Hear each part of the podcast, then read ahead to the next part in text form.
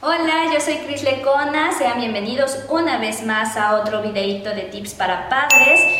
Les voy a continuar compartiendo algunos juegos que podemos realizar durante este tiempo en familia que vamos a estar todos juntos y sin poder salir mucho. Les recomiendo que podamos hacer alguna planeación de actividades para poder tener el tiempo medido para cada una de las acciones que vamos a tomar en familia, para no caer en en hacer todos los días lo mismo. Ahí les van 10 juegos que podemos hacer para movernos un poquito, para estar en contacto con los demás. Como juego número uno podemos armar un campamento en la sala entre todos con cobijas, con almohadas, hacer una casa de campaña, podernos meter ahí, incluso hacer la pijamada allá adentro.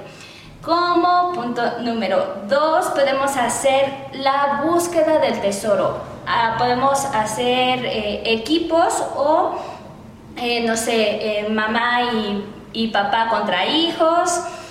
¿Qué es lo que vamos a hacer? Vamos a elegir un elemento valioso de cada uno de los equipos el otro lo va a esconder y el primero que lo encuentre pues va a ser el ganador. Punto 3, eh, podemos armar un karaoke. Cada quien va a elegir una canción a cantar y lo vamos a escuchar todos.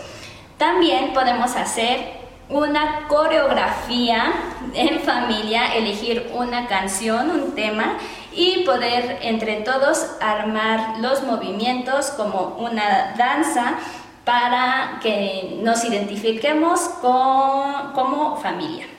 También podemos hacer un, el juego de circo. ¿Qué es lo que vamos a hacer? Practicar algunos malabares, algunos chistes. Recuerden lo que el circo nos muestra, ¿no? Hay payasos, hay malabaristas, hay magos, entonces cada quien va a elegir un rol y va a armar su acto y después todos podemos armar la presentación. También podemos hacer un circuito de retos. ¿Cómo va a ser este? Ah, igual puede ser en equipos o puede ser entre todos. Eso no importa, a ver quién eh, llega primero a la meta, por ejemplo. ¿Cómo le van a hacer? A lo mejor eh, tienes que eh, dar, llegar a la primer base y dar unos chistes. O tienes que ir a la segunda base y hacer algunas este, abdominales, no lo sé, o sea, ustedes lo van a planear, eh, las bases, los retos que van a hacer y pueden poner obstáculos incluso para que nos podamos mover. Ocupen todos los espacios de la casa para poder eh, armar su laberinto eh, más más variado. Como juego número 7 podemos armar una partida de bolos que una persona esté contabilizando los puntos que cada uno de los miembros de la familia está obteniendo y en un pasillo, el más largo que tengan, podemos poner eh, unas eh, botellas, pueden estar adornadas o no, o pueden ser algunos vasos muy grandes y con una pelota que tengamos nos vamos hasta el otro extremo del pasillo y armamos los bolos. La idea es tirar cada uno de los vasos o botellas que pongamos. Bien, eh, como juego número 8 podemos hacer un tiempo de ejercicio en familia, que cada quien ponga eh, algún ejercicio desde sentadillas, abdominales, em, lagartijas, cada quien que vaya creando su rutina y entre todos tener 30 minutos, una hora de ejercicio diario. Otra, otra actividad podría ser la mímica a través de nuestros movimientos.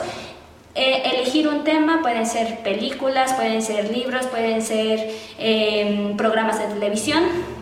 Los colocamos en unos papelitos y a la persona que le toque pasar va a tomar el papelito, revisará qué película le toca y a través de los movimientos y la mímica los demás tendrán que adivinar qué eh, película está representando. Y finalmente, como ejercicio 10, podemos tomarnos tiempo para hacer yoga en familia, hacer las posturas y aprovechamos el rato para poder meditar, estar tranquilos y bueno, espero que todas estas actividades les ayuden a activar nuestro cuerpo y no estar pues mucho tiempo acostados o en la aburrición, viendo la tele o que bueno, estén en contacto con su cuerpo, con su mente y con cada miembro de la familia.